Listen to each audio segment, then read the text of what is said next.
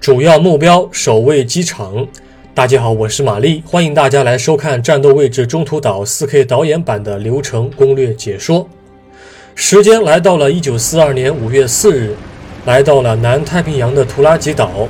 那么你现在要扮演的是旧日本帝国海军的航空兵，指挥战机挫败美军的企图。在这个任务当中，你所能使用的战机只有一个类型，只有一个机型，那就是零战。我们先让零战前往地图的南面去巡逻，进行 CAP，啊，所谓的战斗空中巡逻。南面出现了美军的战略轰炸机的小队，啊，由三架 B 十七组成的一个战略轰炸机的小队。有两个小队正在从南方袭来，要过来轰炸咱们的机场。托拉基岛的上面地面上只有一个机场，东南面是一个海军船坞。那么这个任务呢是分成好几个阶段的，在阶段一当中，你必须要使用零战拦截美方的 B 十七。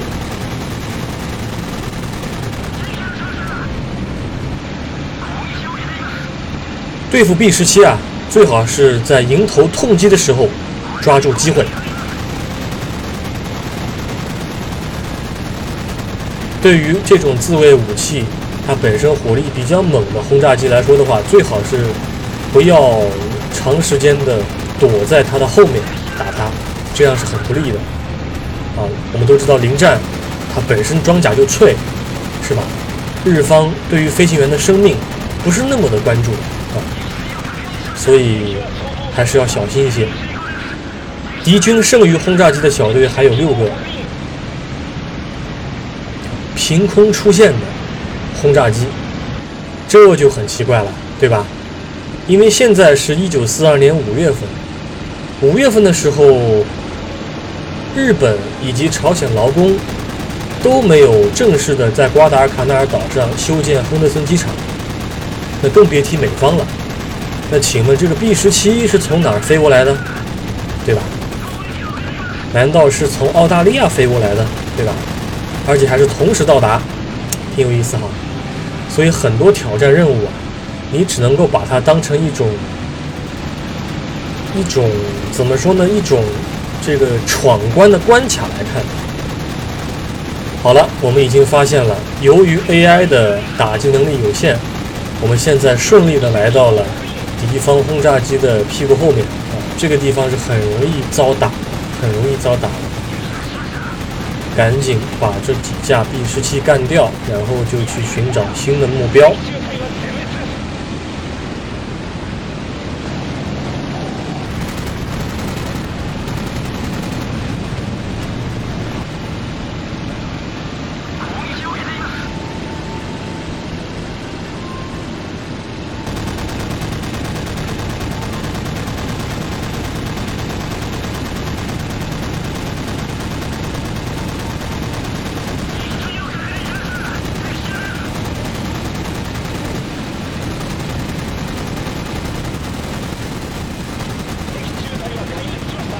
还有三个，你看，这个真的是凭空出现的，天上掉下了一个 B 十七。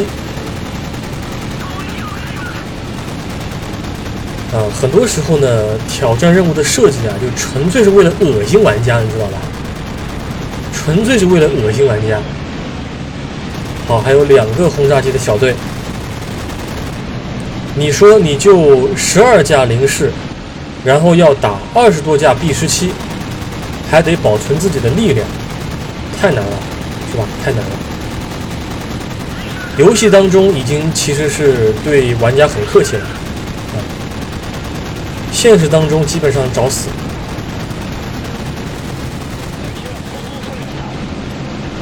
好，这是最后一个小队了，我们现在把战机派到西北面去。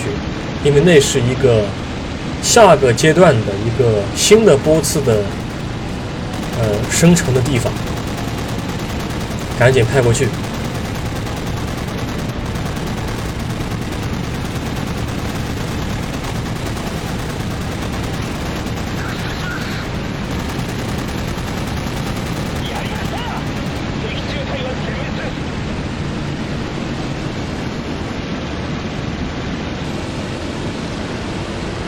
受损严重，让它去降落。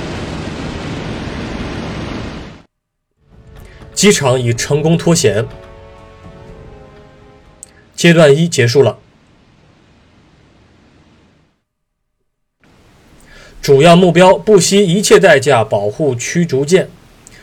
那么我们可以看到，有两艘日本的驱逐舰正在从外海向图拉吉岛驶来啊。我们现在呢需要保护这两艘驱逐舰免遭美机的空袭。美机的生成的地点就是在对这个地方，在西北的海域啊。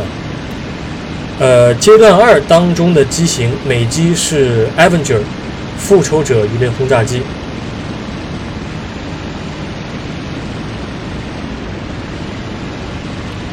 这一波飞机啊是很多的啊，要注意，要特别注意。其实这一波其实还不算是最难的一波，这是阶段二，阶段三是很不容易的啊，阶段三非常不容易，阶段二还行，阶段二还行，因为它毕竟是一个什么呢？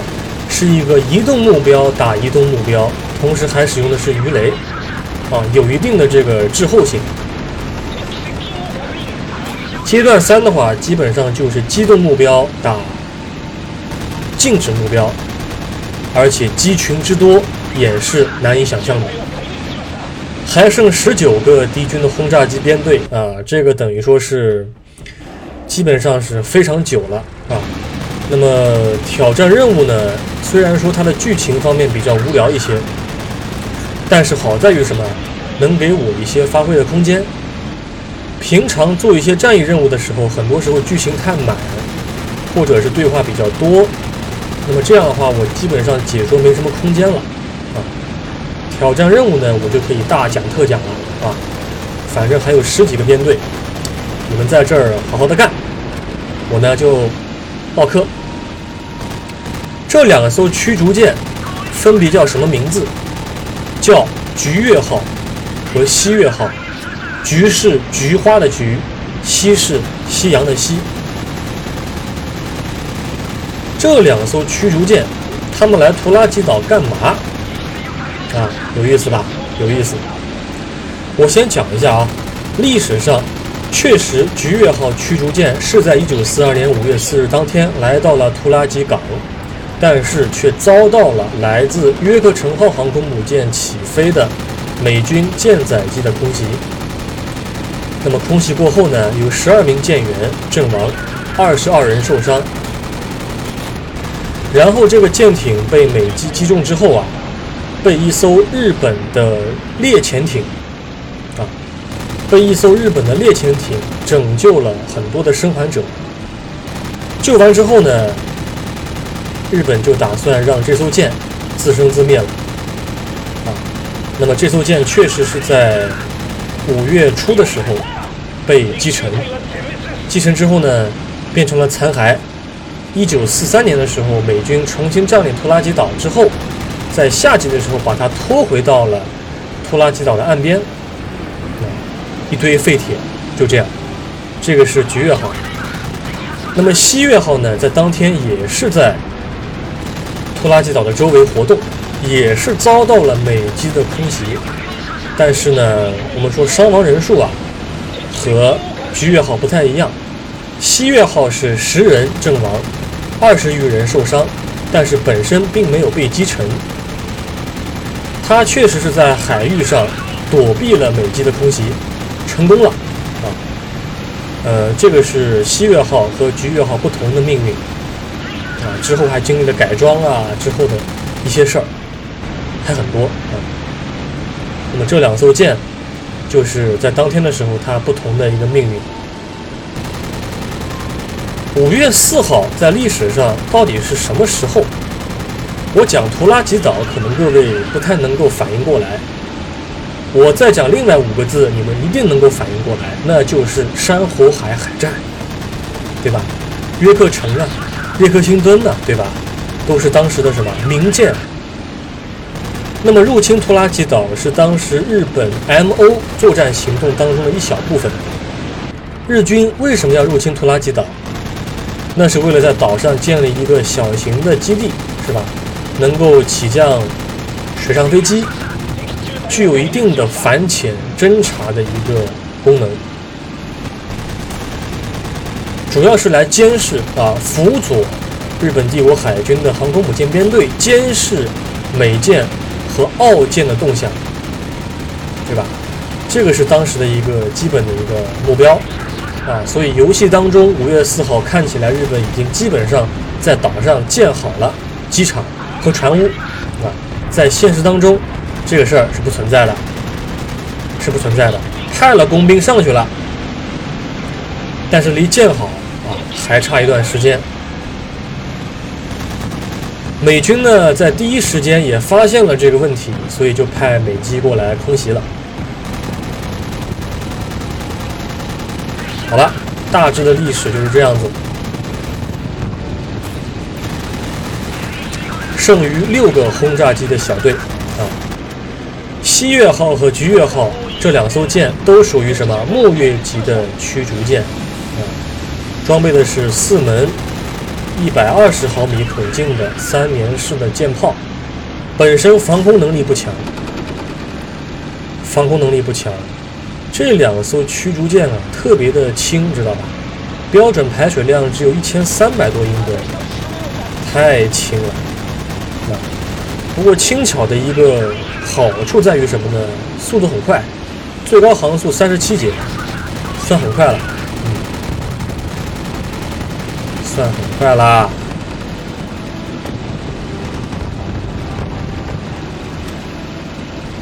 好，我们看到不仅啊，游戏当中出现了复仇者，还出现了无畏式俯冲轰炸机。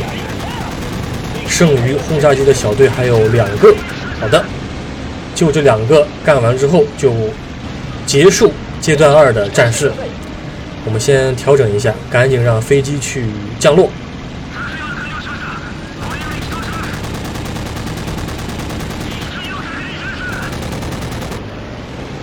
我先把飞机派到地图的东面，因为这个时候阶段三的机群将会从东面袭来，那个是比较难的。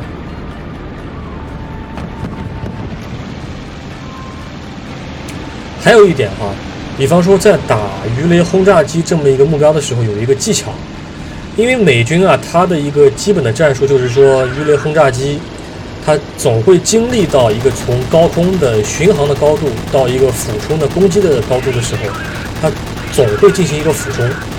那么在俯冲的时候呢，基本上相对于日军的飞行员来讲，是不是露出了一个比较丰满的这个机翼啊？对吧？这就是机会。好，两艘驱逐舰脱险，主要目标守卫船坞。啊，基本上我已经完成了历史上没有完成的事情了，拯救这两艘舰的生命。然后呢，咱们要准备对抗东面的空袭了，赶紧起飞。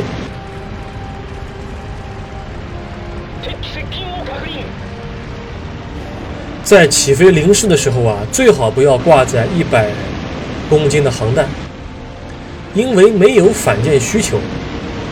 挂载这个航弹之后，反而会失去了零式在空中原有的水平机动能力啊！你挂一个副油箱就可以了，对吧？这个加大延长滞空时间，好事。现在从地图东边袭来的是美军的俯冲轰炸机的编队啊，撞得好疼，是 SBD 杠三型无畏式俯冲轰炸机。它挂载的航弹，按照图标来讲的话，很可能是两枚四百五十磅的航弹，当然也有可能是一个一千磅的航弹。但是首先，不论是四百五十磅两枚，还是一千磅一枚，最好别让它击中你的船坞，要不然就很疼。还有十四个编队要打，啊，这个是比较麻烦的，因为他们生成的这个地点离你船坞比较近。生成的速率比较快，啊，临时赶到现场的时间比较少，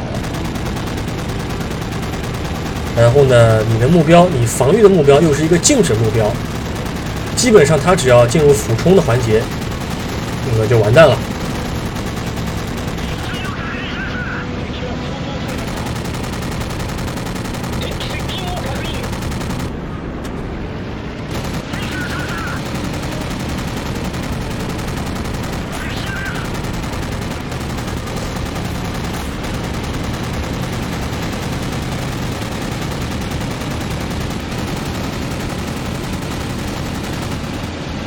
前方有点危险啊！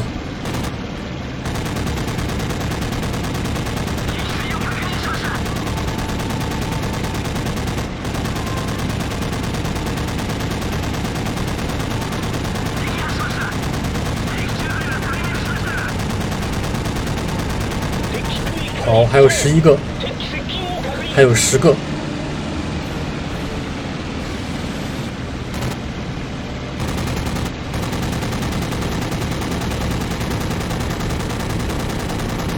现实当中，你让零战在空中打枪打个不停，不可能的啊！这个载弹量没那么多，对吧？而且基本上游戏当中是七点七毫米的机枪和二十毫米的航炮。看起来载弹量是一样的，对吧？但现实当中，航炮的话，是吧？得节省啊，得节省啊。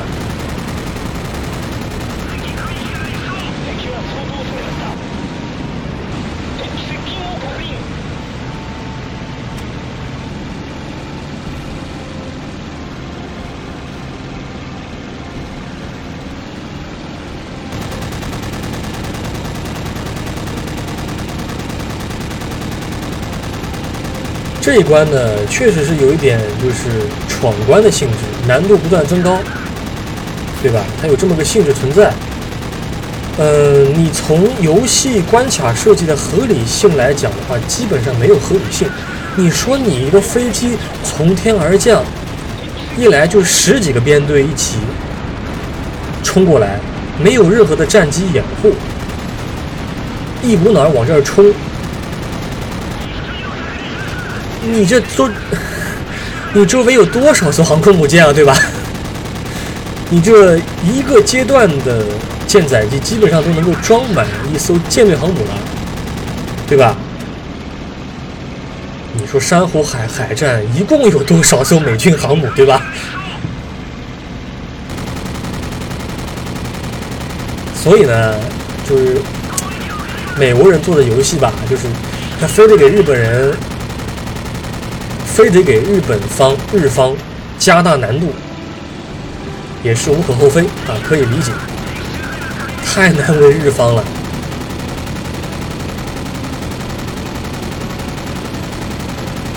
好，剩余三个编队啊，我们现在船坞已经受损了，尽量阻止这三个编队投下航弹。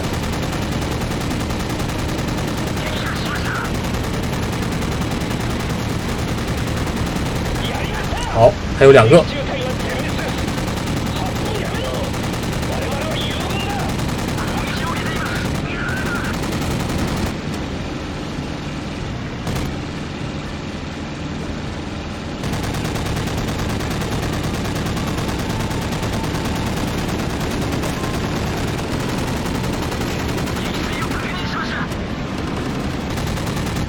进入俯冲了，要注意。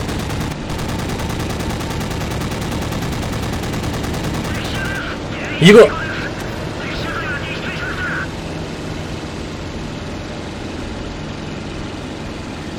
嗯，没事儿，船坞吃了一个航弹，没事儿。好，阶段三就基本上完成了，基本上完成了，把它击落，就可以进入下一个阶段。船坞已成功脱险。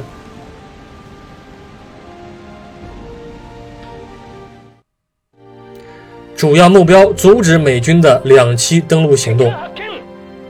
那现在美军要重新夺回拖拉机岛了。那么阶段四呢，是一个反舰任务，主要目标是美军的运输舰和运输艇。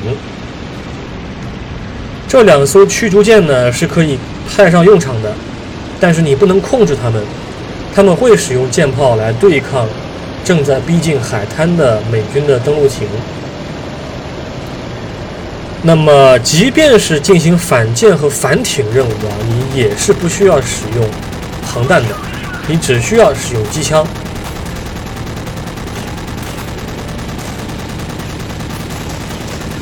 火力确实很猛啊，美军。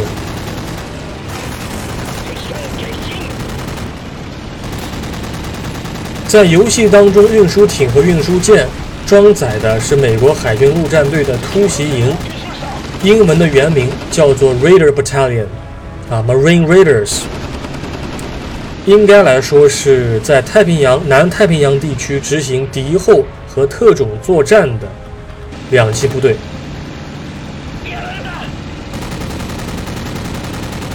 但是呢，我们都知道，第一次成规模的突袭营的作战是在一九四二年八月份的时候，是吧？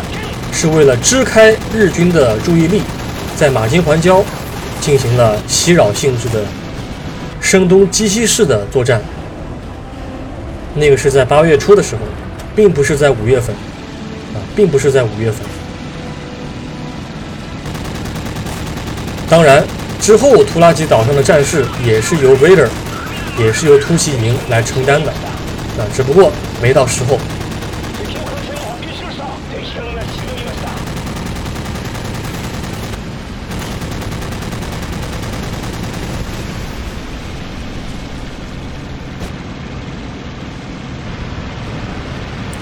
从五行生克来讲，这些小艇是什么？是美军运输舰的。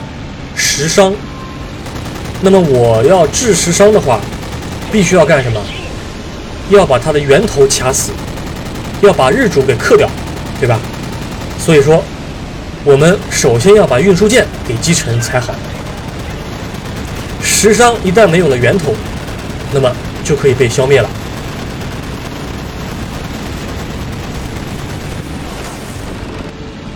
对吧？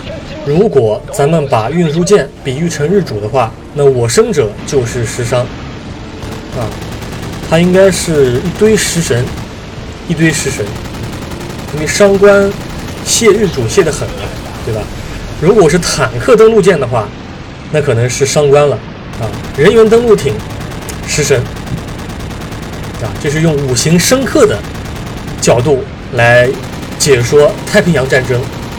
角度比较清奇，少见。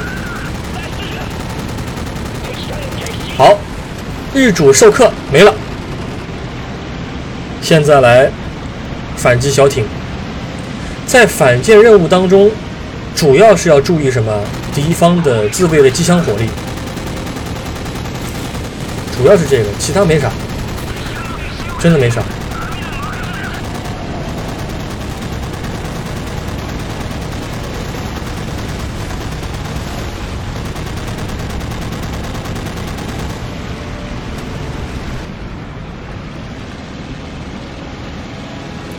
我们在这个海平面附近进行反舰任务的时候啊，能够看到这个水花溅起的这个啊波浪溅起的水花会在屏幕上显示出来，这在当时应该来说是一个很罕见的效果，很罕见的效果是零七年嘛，零七年有这样的效果应该是比较罕见的啊。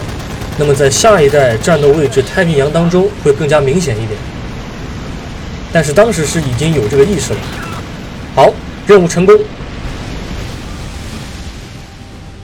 你成功守住了图拉机岛。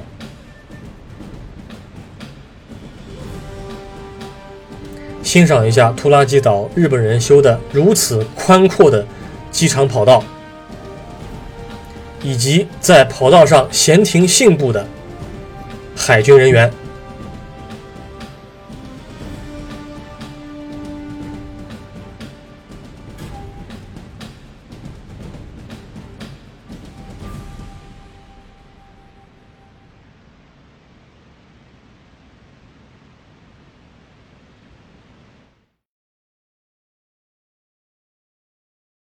感谢各位的收看，我们下一期再会。